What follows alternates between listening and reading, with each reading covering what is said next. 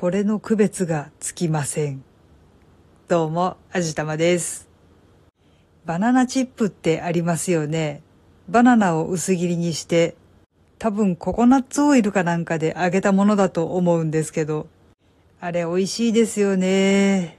生のバナナと違って揚げてあって水分が抜けている分軽いのでついうっかり食べ過ぎて後でしまったーっていうことになりがちなんですけど、手元にあるとつい食べちゃってやばいですね。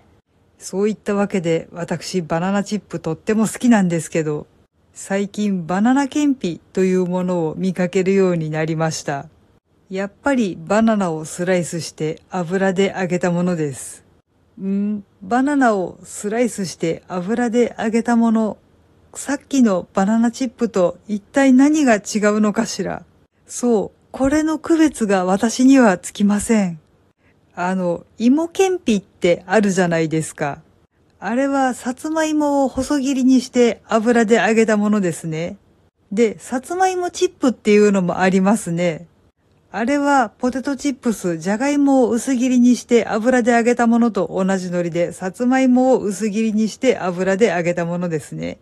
これの区別は形状が全然違うから簡単につくんですけど、バナナチップとバナナケンピの区別が私にはつきません。だって同じ形状してるんだもん。何が違うのか本当にわからないんですけど、皆さんこれの区別ってつきますか？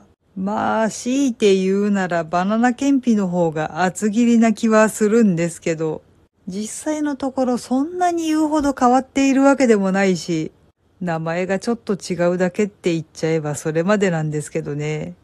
ただ、バナナチップって言うと海外のお菓子っぽい気がするし、バナナケンピって呼ぶとなんとなく和風のお菓子のような気がするのは私の気のせいなんでしょうか。